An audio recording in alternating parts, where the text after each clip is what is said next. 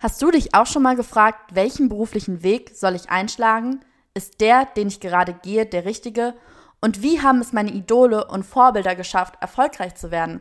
Angst anzufangen oder ein fehlender Plan sind dabei völlig normal. Mein Podcast Durchgestartet wird dir die richtige Portion Motivation, Inspiration und Unterhaltung mit auf den Weg geben. Hier erzählen dir junge Durchstarter von ihren persönlichen Wegen und Erfahrungen hin zum beruflichen Erfolg. Meine Gäste kommen aus den unterschiedlichsten Bereichen, sei es Musik, Sport, Unternehmertum, Kunst oder Wissenschaft. Bei Durchgestartet kannst du in jeden Bereich reinhören und von Durchstartern lernen.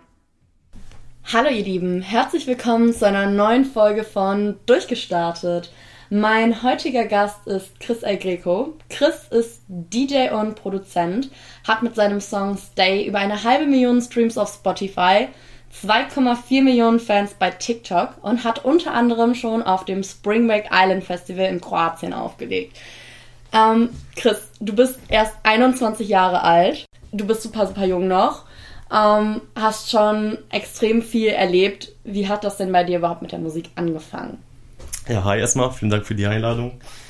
Äh, ja, witzige Geschichte eigentlich, wie das Ganze angefangen hat. Ähm, also erstmal was Musik angeht. Ähm, ich würde erstmal behaupten, dass ich Musik schon seit immer so im Blut hatte, schon als Baby. Also da gibt genug Videos, wie ich so vor dem Fernseher äh, voll am Abdancen bin und so voll abgehe. Ich muss aber an der Stelle auch sagen, ich komme nicht aus einer musikalischen Familie oder so. Also keiner aus der Familie ist DJ oder Musiker oder was auch immer. Ähm, ja, aber ich glaube, dass ich das ein bisschen so von meinem Dad habe, weil der immer so ein Musikliebhaber war. Und ähm, ja, wie das Ganze angefangen hat, ähm, das war, ich glaube, 2010 ungefähr. Und da war ich noch in Griechenland, da habe ich noch in Griechenland gelebt. Und ähm, ich war bei einem Kollegen zu Hause.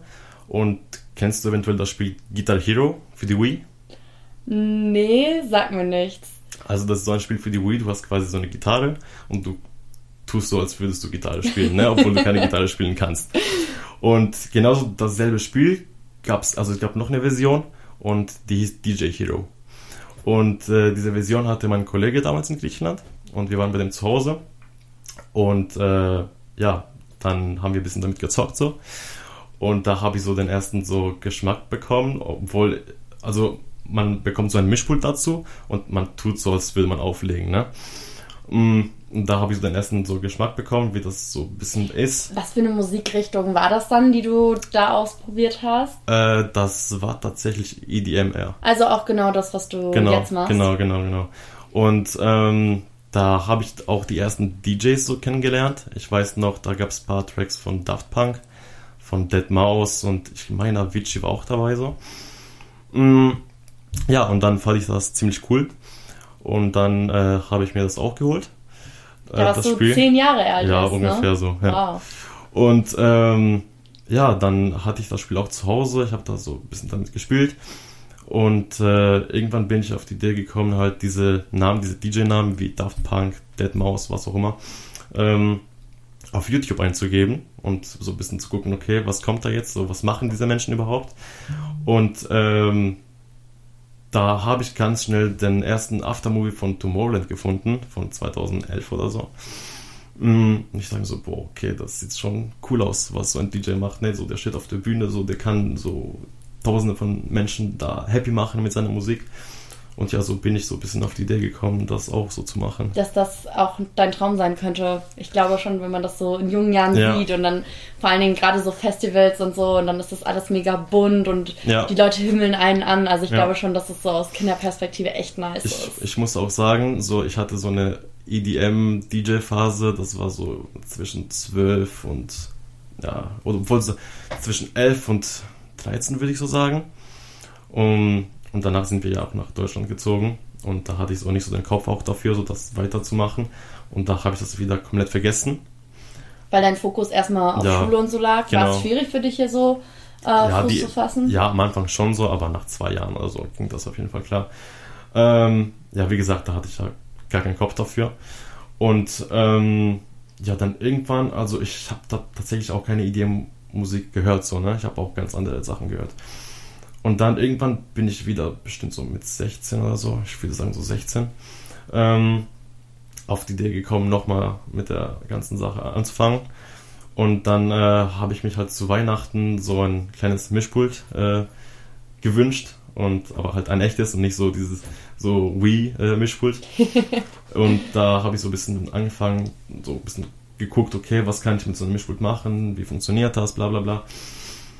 Und ja, Woher kam dann das ganze Know-how zum Auflegen? Also hast du dir dann YouTube-Tutorials angeguckt oder wie hast du dir quasi selbst Auflegen beigebracht? Das war tatsächlich so Learning by Doing, ne? Also erstmal so ein bisschen geguckt, was, wie funktioniert das so. Und klar, dann habe ich mir auch äh, YouTube-Videos angeguckt, wie das so, so Knöpfe und so funktionieren, wie man so Übergänge macht, etc. War das für dich manchmal schwierig, so am Anfang da so reinzufinden oder hattest du das Gefühl, du machst recht schnell Fortschritte? Ja, ich sag mal so, also das hat schon ein bisschen gedauert. Also klar, am Anfang denkt man, boah, also man macht so, man benutzt so einen Filter und man denkt, boah, meinst der krasseste so. also ja. Ähm, aber ja, das, ich sag mal so, ich habe dann zum ersten Mal 2018 in einem Club aufgelegt. Ne? Also zwei Jahre später Ja, schon? ja. Wow. Würdest du sagen, das ist so Standard? Also, dass wenn man sich zwei Jahre dran setzt und wirklich übt, dass man das dann auch wirklich kann? Oder würdest du sagen, du bist da schon ein bisschen talentierter als der Durchschnitt? Ich würde sagen, das kann man sogar schneller lernen. Ähm, klar, ich hatte ein Mischpult, aber ich habe mich jetzt nicht jeden Tag damit beschäftigt. Das war bestimmt so einmal, zweimal im Monat so. Immer wenn ich so ein bisschen Zeit äh, ähm, hatte. Aber so 2018, als ich zum ersten Mal im Club aufgelegt habe, das war so, da war ich noch in der Schule und ich war in dem Partykomitee. Und ähm, ich dachte mir so, boah, okay, das ist jetzt meine Chance.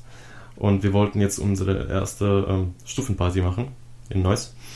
Und ich meinte so zu meinen Leuten, ja, hey, ich will jetzt ein bisschen damit anfangen, so aufzulegen, bla bla bla. So, ich habe damit geübt in den letzten Jahren. Und äh, ja, ich wollte mich so ein bisschen damit so, ich wollte mich so ein bisschen beweisen. Und ähm, ich meinte auch, wir können auch so Geld sparen, weil dann müssen wir keinen DJ so buchen, ne? Und dann so habe ich halt zum ersten Mal aufgelegt den ganzen Und die haben Abend. dir auch vertraut und gesagt, so, Ja, ja, ja, der kann doch schon irgendwie, Ja, der wird ja, doch schon nicht uns den Abend ruinieren. Ja. ich sag dir ganz ehrlich, also so ein Partyabend, alles steht und fällt mit dem DJ. Wenn der scheiße ist, kann die Veranstaltung noch Ja. so wild sein. Ja. Wenn die Musik blöd ist, dann hat Ja. keiner Lust zu tanzen, dann ist die Stimmung im Eimer. Ich meine, du weißt das natürlich am besten, ne? Ja, ich sag mal so, auch 2018, klar, da habe ich angefangen, aber da war ich trotzdem kein Profi oder kein guter DJ, sage ich dir so, wie es ist. Was Also, macht denn für dich einen guten DJ aus? ah, ich würde sagen, man muss auf jeden Fall, also, was macht überhaupt so ein DJ, ne? Also, wo viele denken, okay, wenn ein Track läuft, man macht irgendwas mit dem Track oder so, das stimmt nicht so ganz. Also, ein DJ ist hauptsächlich so für die, äh, hauptsächlich für die Übergänge so verantwortlich, ne? Und ähm, ich würde sagen, wenn, wenn, wenn man, wenn man den Übergang so machen kann, ohne dass man es merkt, dass es ein Übergang ist, dann ist man ein guter DJ. So will ich so definieren. Mhm, verstehe, was du meinst. Du hast ja auch angefangen oder du bringst ja auch deine eigenen Songs raus. Das ist ja nochmal was ganz anderes auch, ne? Ja. Wann hast du damit angefangen und ähm, ist das nochmal viel schwieriger? Definitiv, also da brauchst du mehr, mehr Wissen, mehr, mehr Zeit auf jeden Fall das Ganze zu lernen, weil du brauchst auch Musiktheorie. Ähm, und das dauert definitiv länger. Also ich habe, glaube ich, ähm, ja, ich würde sagen so gleichzeitig, was heißt gleichzeitig? So, als ich angefangen habe aufzulegen, 2018, ich glaube, das war auch die Zeit, wo ich ein bisschen angefangen habe äh, mit dem Produzieren so. Aber das war schlimm, das war eine Katastrophe. ja, ich da- warum? ja, weil ich, wie gesagt, ich hatte null Wissen, ich habe irgendwas versucht da zu machen, irgendwelche Beats oder was auch immer. Und das hat, das war echt schrecklich so. Was ähm, hat dich dann so am Ball behalten, dass du gesagt hast, okay, das was du, weil ich stelle mir das am Anfang ziemlich frustend vor, wenn Ja. man irgendwie was ausprobiert und man kennt nur die ganzen fertigen Songs von David Guetta und Co. und die Ja. hören sich scheiße geil an und dann versuchst du selber irgendwie was zu machen und dann klingt das nicht mal ansatzweise so nice und du hast irgendwie eine Vision im Kopf vielleicht Ja, ja. von einem Song, kannst ihn aber gar nicht so technisch umsetzen. Was war das für ein Gefühl und ähm, wie hast du das dann geschafft, irgendwie zu sagen, hey, okay, ich mache jetzt trotzdem weiter, auch wenn es am Anfang vielleicht nicht so klingt, wie ich mir das vorstelle? Ja, ich sag mal so, halt heutzutage ähm, nur als DJ bekannt zu werden, das ist, das klappt nicht so, das ist unmöglich. Weil, also mittlerweile kann jeder DJ werden. Also no joke, jeder, der es will und Bock hat, kann einfach DJ werden. Und ähm, ich meine, damals mit den Platten, den Schallplatten und so, das war viel, viel schwieriger alles, aber jetzt mit einem neuen, mit so einem neuen Mischpult, das ist auf jeden Fall easy, finde ich. Und du brauchst halt was anderes, um bekannt zu werden. Und in dem Fall sind das halt die Tracks. Mhm. Und so kommst du halt weiter. Also war das so ein bisschen deine Motivation, dass ja. du wusstest, so, hey, okay, DJ alleine reicht nicht. Ja, genau. Ich muss auch noch ein bisschen ich mehr. Hatte, ich habe damals auch in so einem Club aufgelegt. Ich weiß nicht mehr, wo das war. Ich glaube, ich meine, das war auch in Neuss. Und äh, nach mir hat ähm, ein bekannter, also jetzt bekannter DJ äh, aufgelegt. Der ist jetzt auch äh, Bootshaus-Resident DJ. Damals war der nicht. Aber der kam zu mir. Mm, der hat gesehen, so ein bisschen, wie ich aufgelegt habe und so. Und der meinte halt zwei Sachen zu mir. Der meinte erstens, kannst weil ich habe immer mein eigenes Mischpult mitgenommen. Also in, in, in, den Clubs gibt es immer so ein professionelles Mischpult, aber nicht jeder kann damit umgehen. Weil das, die, die Dinger sind viel zu teuer. Viel, viele Funktionen genau, und, und, und. Genau, ich meine, allein so ein Ding kostet, glaube ich, so 2K ungefähr. Und wenn du anfängst, du hast nicht das Geld dafür, so ein Mischpult zu kaufen. Und wenn du da einfach spontan im Club bist vor diesem Mischpult, du hast, bist lost, du bist überfordert. Ja, du bist komplett überfordert so. Und ähm, ja, der meinte zu mir, du musst auf jeden Fall so lernen, damit umzugehen, weil ansonsten kommst du nicht weiter, wenn du jedes Mal dein eigenes äh, kleines Mischpult da mitnimmst. Und äh, zweitens, du brauchst auf jeden Fall auch eigene Tracks. Und da habe ich so ein bisschen gecheckt, okay, ich muss jetzt irgendwas tun so. Mhm. Ähm, was war dein erster Song, wo du sagen würdest, also nicht den du veröffentlicht hast oder wo du, sondern wo du sagen würdest, okay, den konnte man sich anhören. Also wie lange hat das gedauert, bis du das quasi gewuppt bekommen hast, so eigene Songs zu machen? Mm, das ist tatsächlich nicht so lange her, weil äh, das, also das ist definitiv auch mein erster Track, würde ich mal sagen. Ähm, und das ist jetzt ein Jahr her. Das war jetzt äh, letztes Jahr im Sommer. Mhm. Ähm, ja, und ich meine, ein, es, gab auch ein Label, der den haben wollte. Und ich glaube, da habe ich gemerkt, okay, so, das, das ist gar nicht so schlecht. Ja, genau, das ist gar nicht so schlecht. Wenn ein Label sagt, okay, dann wollen wir haben, das ist schon mal ein gutes Zeichen. Das war mhm. auch so eine Motivation, dann weiterzumachen. Wie lange brauchst du in der Regel so, um einen Song zu kreieren? Also vielleicht kannst du uns mal so ein bisschen mitnehmen. Also für die Leute, die gar keine Ahnung von Musik ja. haben, wie fängt, womit fängt man quasi an, wenn man einen neuen Song kreieren möchte und wann ist man fertig? Ich würde mal sagen, das ist immer unterschiedlich und das werden an der Stelle auch ganz viele äh, ja, Musikproduzenten füllen. Man fängt, also man hat so eine Idee im Kopf, was man so machen will man fängt damit an und dann kommt man irgendwann nicht weiter. dann hört man damit auf und man fängt was Neues an. Und im Endeffekt hat man so bestimmt so 20 offene Projekte, die noch irgendwie fertig gemacht äh, werden müssen. Ähm, deswegen ist es immer unterschiedlich, wie lange es dauert. Mm, ich würde aber sagen, also der erste Track hat glaube, so drei Monate gedauert. Mhm. Und du fängst dann quasi an mit äh, einem Rhythmus oder mit einem bestimmten Grundton oder worauf baut sich so ein, so ein Song dann auf? Also hängt davon ab, was du für eine Idee hast, aber meistens mit einer Melodie, würde ich mal sagen. Also die Melodie muss auf jeden Fall so stimmen und man muss auch schauen, dass die im Kopf bleibt, weil das, das ist das Wichtigste, finde ich. Komponierst du das dann auch selber oder? Also am Ende äh, wenn ein Track so fertig ist, also was heißt fertig, so zu 90% fertig, fällt noch Mastering und Mixing. Und äh, ja, die kann ich noch nicht so gut, deswegen gibt es äh, andere Leute, die das halt so für mich machen mhm. vom, vom Label. Okay, hast du ähm, aktuell so ein Label in Visier, wo du gerne unter Vertrag möchtest? Oder würdest du sagen, das ist überhaupt zwangsläufig notwendig als Produzent oder als DJ äh, bei einem Label unter Vertrag zu sein?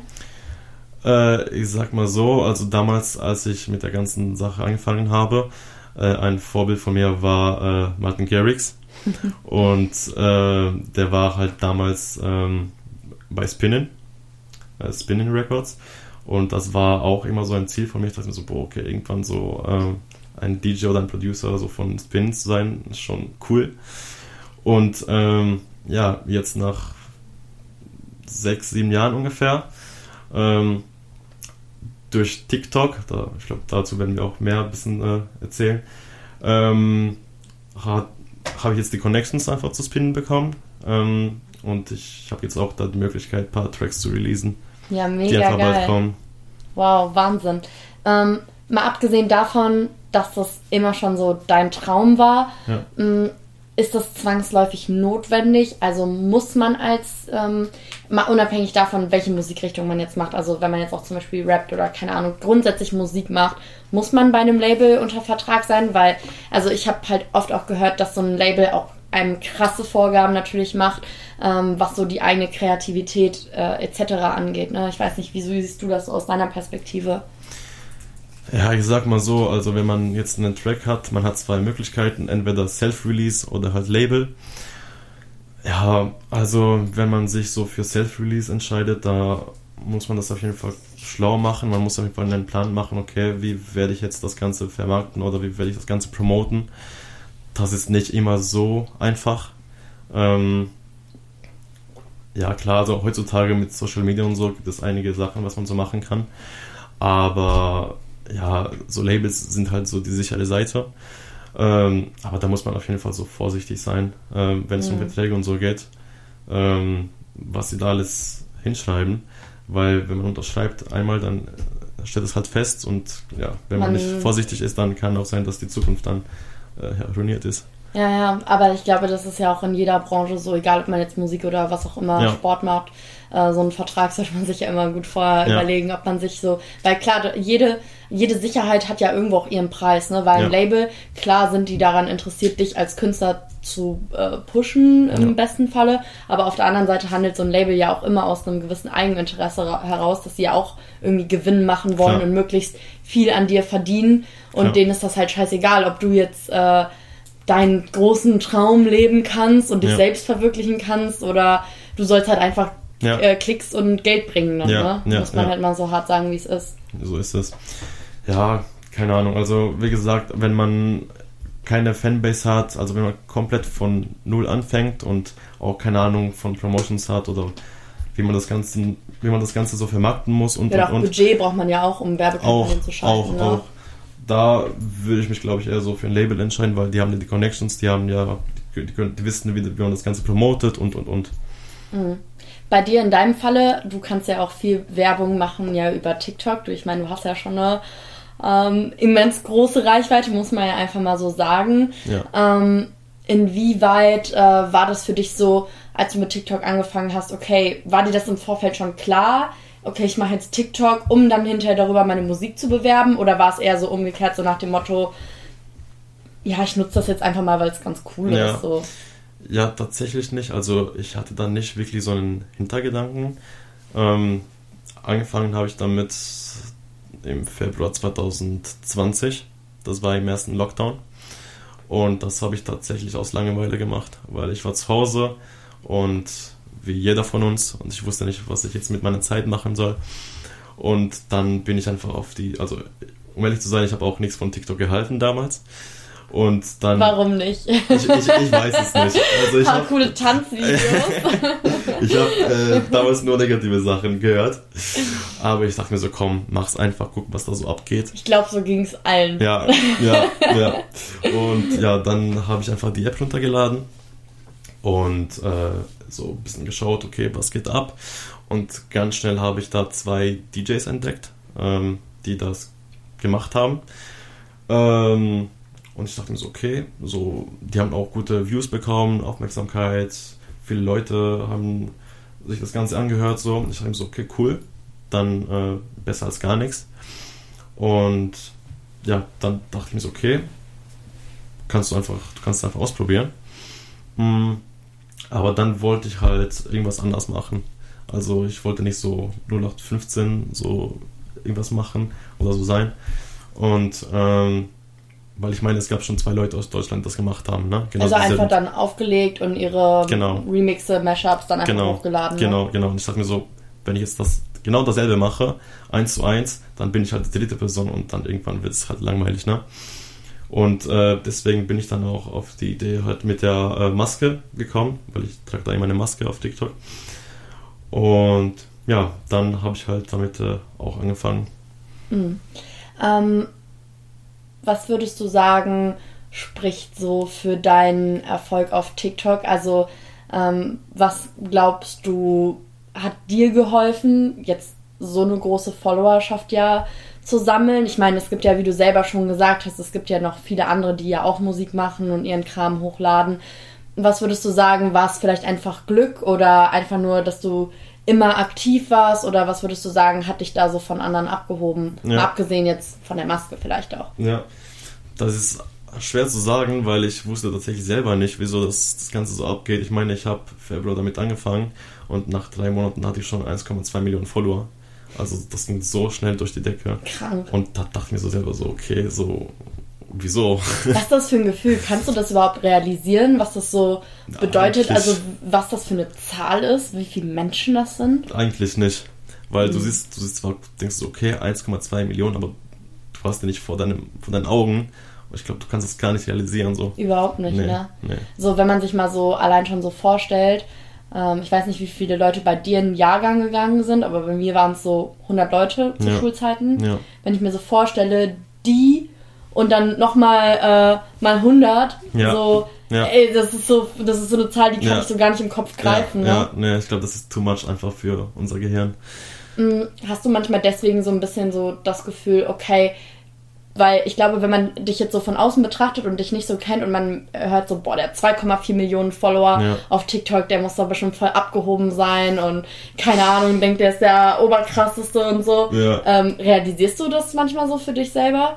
Also ähm, hast du, bekommst du oft so dieses äh, Feedback, okay, ähm, chill mal ein bisschen so nach dem Motto oder warum fühlst du dich so cool? Also kriegst du da oft manchmal so ein Feedback? Eigentlich nicht, weil ich bin halt komplett bodenständig geblieben. Also es ist ja nicht so, dass ich jetzt mit meinen Followern flex oder so. Ich meine auch, ich, ich meine, wir sind auch immer, ich bin auch immer mit meinen Jungs unterwegs und äh, voll oft sind die diejenigen, die einfach so die ganze Zeit so irgendwo rumschreien oder was auch immer. Ja, der Typ hier hat 2,4 Millionen Follower oder was auch immer. Und ich bin das so peinlich. Ich, ich, ich denke mir immer so, seid einfach leise so.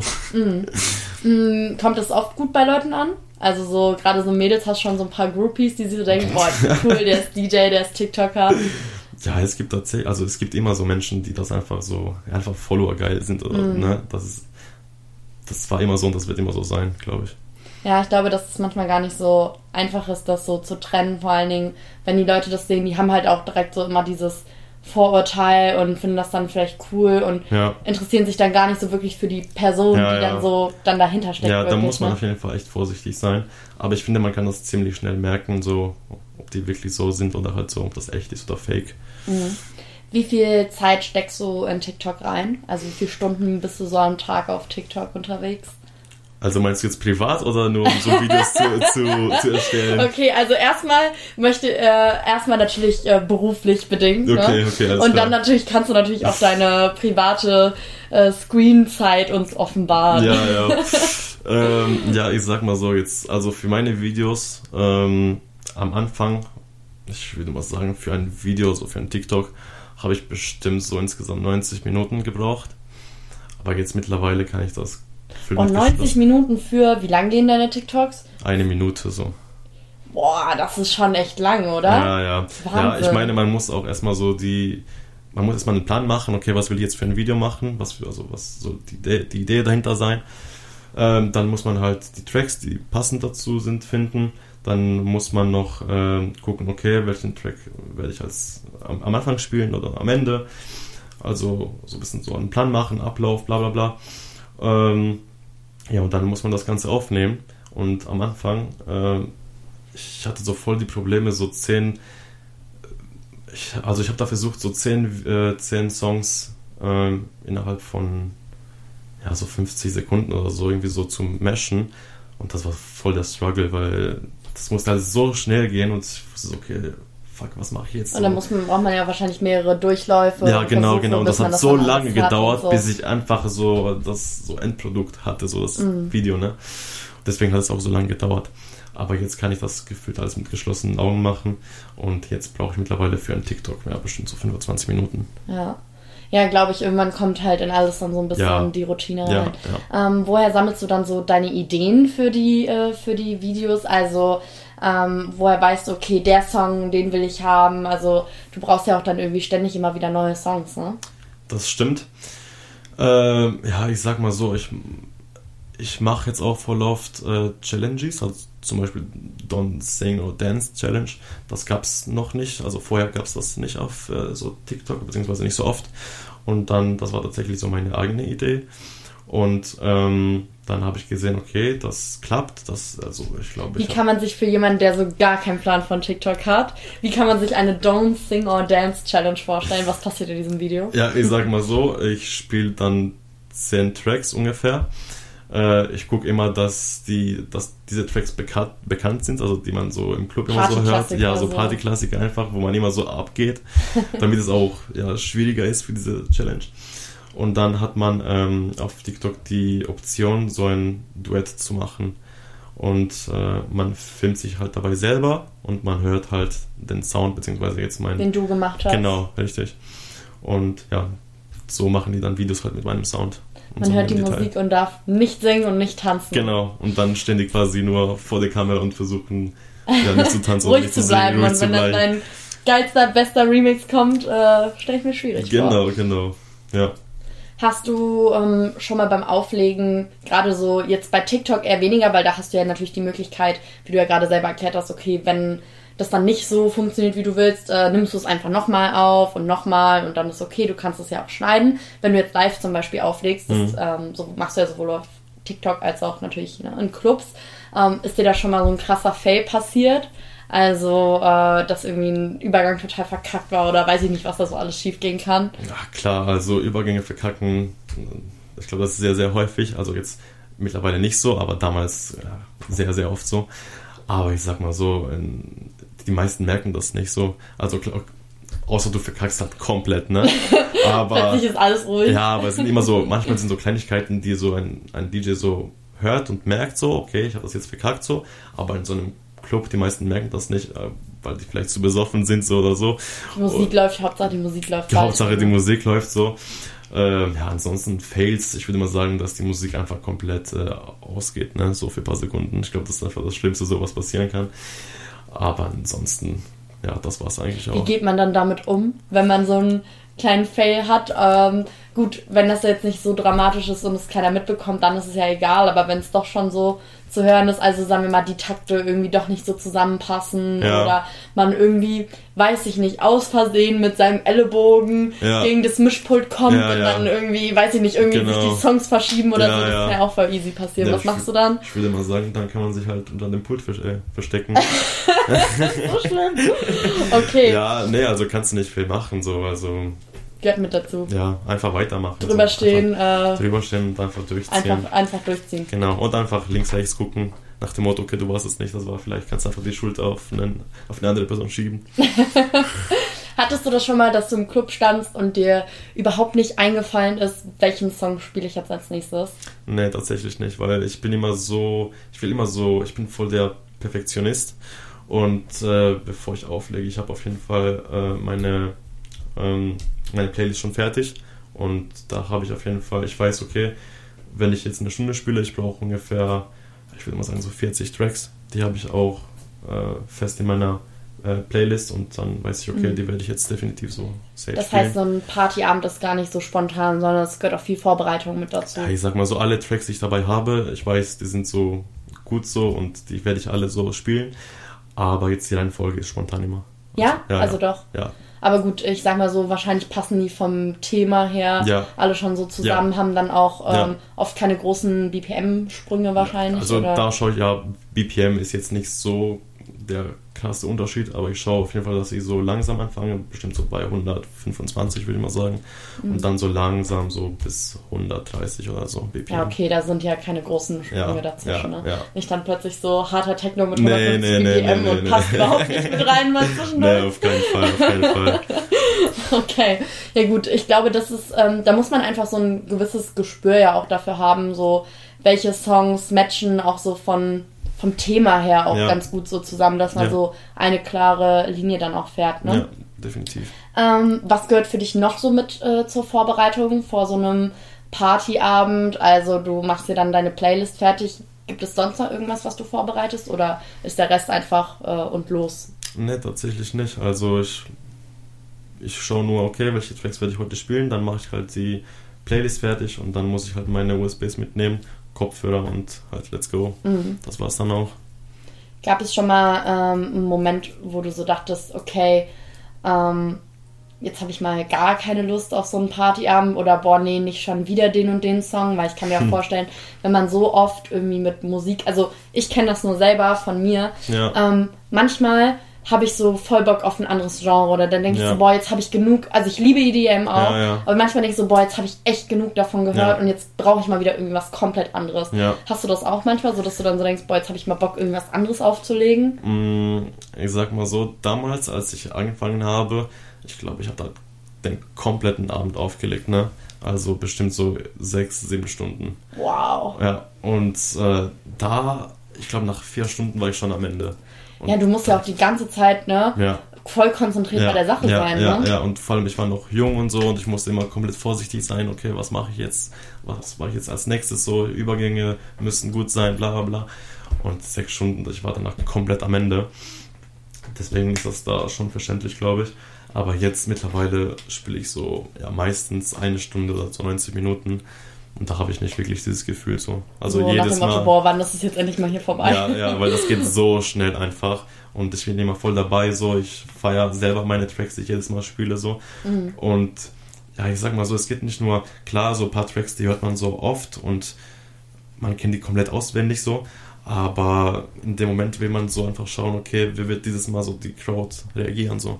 Ja, das Das stimmt. macht das Ganze so interessant dann. Ja, ist ja auch äh, genauso, wenn man jetzt, keine Ahnung, äh, selber Musik macht. Ich glaube, wenn man das so selber für sich übt, dann äh, irgendwie immer wieder den gleichen Song singt, ist vielleicht langweilig, aber ab dem Moment, ich glaube, so eine Katy Perry, wenn die vor der Ja. Bühne, äh, also auf der Bühne steht und die Leute rasten voll aus Ja, und so, ja. dass das halt nochmal Ja. ganz anderes Feeling ist, auch wenn Ja. du den Song schon eine Milliarde Mal gesungen hast, safe, gefühlt, ne? safe. Vor ich so echt krass, jetzt wo du es gerade so angesprochen hast, ich meine, EDM-Haus, so alles so in die Richtung. Die meisten DJs legen ja wirklich immer nur so ein, zwei Stunden auf. Ne? Ja, ja. Aber so gerade so im Techno-Bereich und so, wenn ich da mal so an so manche Künstler denke, im Berghain oder so, Mhm. die dann ja wirklich so acht Stunden am Stück auflegen. Ja, Also da habe ich schon immensen das Respekt vor, ne? Das ist schon das irgendwie ist so eine ganz andere Welt irgendwie Ja, auch. ja, da muss man definitiv auch die Nerven dafür haben. Das wäre gar nicht so deins. Nee, auf gar keinen Fall. Nee, Warum das- nicht? Nee, ich, damals, wie gesagt, sechs Stunden aufgelegt, ich war schon am Ende und äh, damals, ich muss es machen, weil ich hatte noch keinen Namen und irgendwie muss man da reinkommen, ne? Und man muss Sachen tun, die man eigentlich gar nicht mag. Ich habe auch am Anfang nicht äh, EDM und äh, House aufgelegt. Ich habe einfach alles aufgelegt. Ich habe äh, Deutschrap, Hip-Hop, also wirklich alles mögliche aufgelegt. Und ähm, klar, ich höre auch privat alles gefühlt. Aber ich wollte schon seit immer nur EDM und House auflegen, ne? Und Warum gerade das Genre? Was begeistert sich dich so an EDM und House? Mm, Ich glaube, das war schon damals, wie gesagt, als ich so mit zwölf angefangen habe, so die ganzen Aftermovies von Tomorrowland und die ganzen Festivals. Ähm, ich meine, du siehst, wie so eine Person da auf der Bühne steht vor tausend von Menschen und allein zu sehen, so wie diese eine Person da oben so die ganzen Menschen so glücklich machen kann, so mit der Musik, das war schon ein geiles Gefühl so. Mhm. Ich sag mir so, boah, okay, das will ich jetzt auch machen. Und ich meine so, ja, Hip-Hop oder Deutschrap und so, die haben nicht so die krassen so Festivals wie EDM, finde Mhm. ich so. Also, sondern einfach so die Emotionen Ja. gegenüber den Leuten und Ja. einfach das Gefühl, Ja. was man dann so Ja. vermittelt. Ne? Ja. So, ich finde halt so, gerade so House-EDM, das hat so immer so, für mich ist so, ich höre auch super gern Rap, aber Ja. das ist eher so ein chilliger Vibe Ja. und Ja. oder vielleicht auch so eher so ein bisschen aggressiver ja, auch. Und klar kannst du Leute auch damit begeistern, aber ich glaube, das Feeling, was du überträgst, ist nochmal ein anderes. Und gerade so auf Festivals ist so, so Glück und Spaß und so, das steht so, ist so Prio 1, Ja, so, ne? definitiv Deswegen, so. ich weiß zu 100%, was du meinst. Also EDM hat so eine richtige Show halt, auch wenn es um Festivals und so geht, das ist voll crazy. Ich meine, wenn man zum Tomorrowland sich anguckt und so. ist so Tomorrowland so dein Ziel? Ja, ich, also, ja, ich würde schon sagen, so steht ganz, ganz oben so. Tomorrowland. Okay, dann sind wir mal gespannt, was da die nächsten Jahre kommt. Bist du nervös, bevor du auflegst? Äh, das hängt von, von dem Gig ab. Also ich meine, wenn ich jetzt so in einem Club hier auflege, wo ich halt voll oft auflege, dann null. Ähm, aber wenn das was Neues ist oder was Krasses, wie zum Beispiel jetzt vor äh, vier Wochen, wo ich in Kroatien aufgelegt habe, da war ich also kurz davor echt so komplett nervös.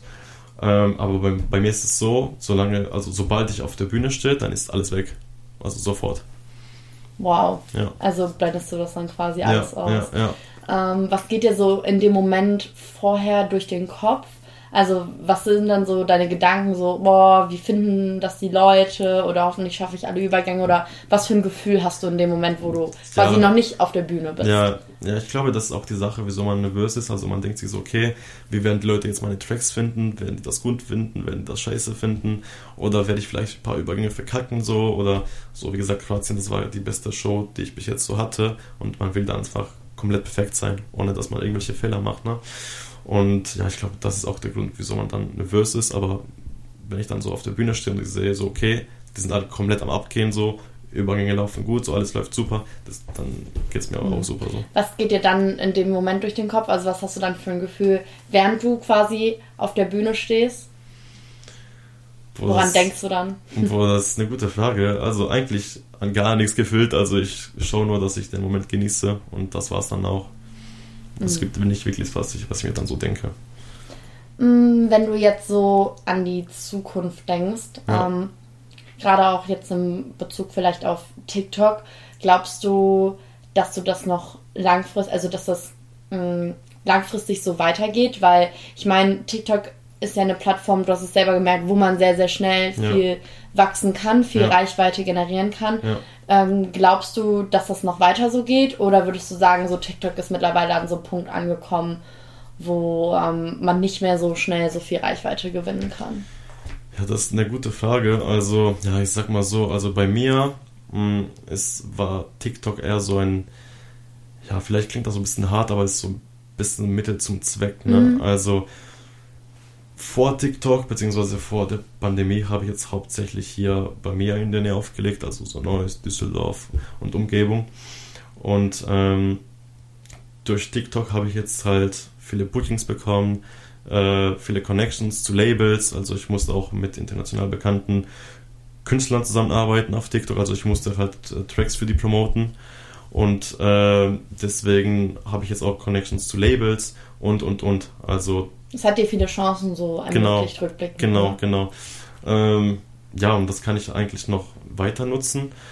Ja, wie es weitergeht, ich glaube, das weiß keiner. Also mhm. ich mache das jetzt so lange, okay, wenn ich sehe, okay, die Leute sind noch am Start und die feiern das, dann ziehe ich das auch durch. Aber wenn ich merke, okay, es läuft nicht mehr so, dann gibt es auch keinen Grund, dann weiterzumachen. Mhm.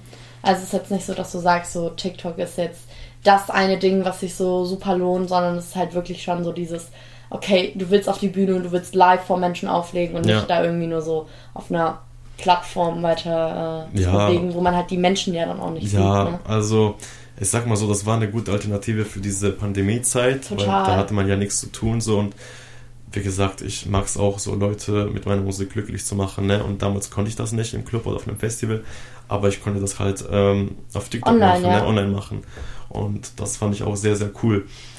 Ähm, ja, also die Sache ist, es ist eigentlich immer noch so. Ich sehe, okay, die Kommentare sind immer noch so positiv und viele feiern das noch, deswegen mache ich das immer noch so.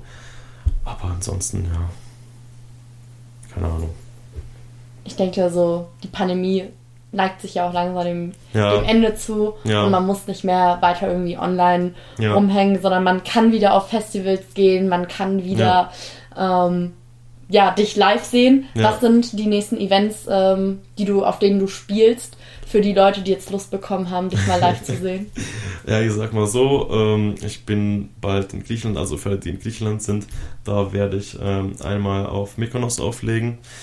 Äh, und ansonsten, wenn ich wieder back bin, äh, Ende Juli, ich meine am 28. Juli ist das, muss ich ähm, in der Nähe von Nürnberg auflegen, auf dem Open Beats Festival. Da bin ich auf der Mainstage. Und ja, ansonsten, äh, August gibt es noch ein zweites Festival von Perukaville und da werde ich auch am Start sein am 20. August. Ah, also Festival Season mit dir ist auf jeden Fall schon äh, durchge definitiv, durchgeplant. Definitiv.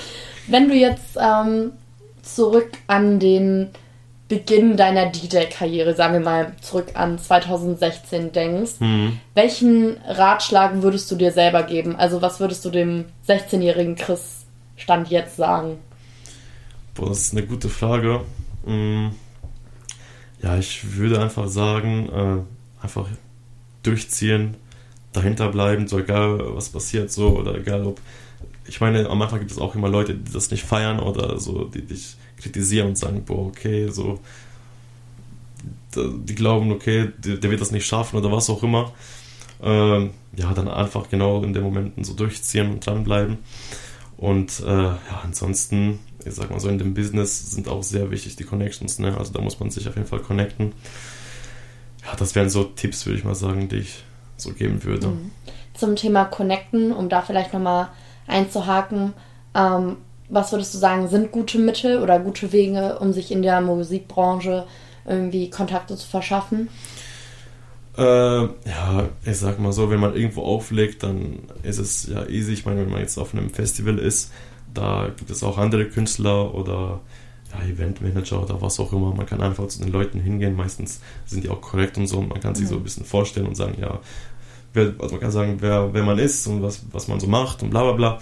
Und so kann man sich ein bisschen connecten. Ansonsten, äh, wie ich das auch am Anfang gemacht habe, wenn man noch keine Connections hat oder wenn man Lust hat, auf, ein, auf einem Festival aufzulegen, dann kann man sich auch auf Instagram oder so melden ne, und einfach eine Nachricht schicken, ja, hey, ich bin der und der und äh, ich hätte... Und dann einfach mal irgendwie ein Mashup oder was auch immer man ja, genau, macht, also, mal zuschicken. Ja, wenn man nichts auch gepostet hat, also wenn man ziemlich neu ist, dann hat man auch nichts äh, zu zeigen auf Instagram und ja, meistens sagen dann auch die Veranstalter, ja, hast du vielleicht ein Mixtape oder irgendwas, kannst du dann rüberschicken. Mhm.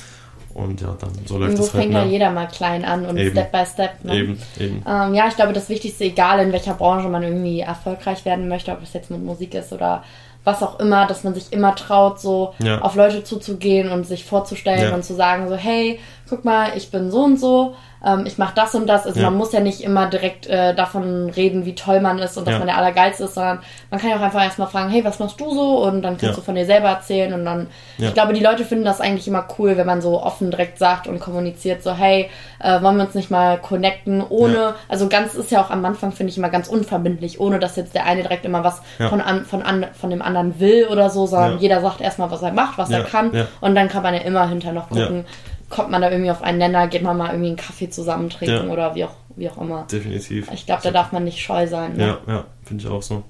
Ja, Kontakte schaden nur dem, der sie nicht hat, ne? Ja, so ist es. So, und in dem Sinne, äh, ja, würde ich mal sagen, checkt auf jeden Fall Chris Social Media Kanäle ab. Äh, zieht euch seine Musik rein, auch auf Spotify. und ähm, ja, äh, hört euch, ähm, ja, fleißig auch die äh, Festivals mal an, damit ihr Chris live sehen könnt. Und in diesem Sinne wünsche ich euch allen noch einen wunderschönen Tag. Tschüss zusammen. Ciao, ciao.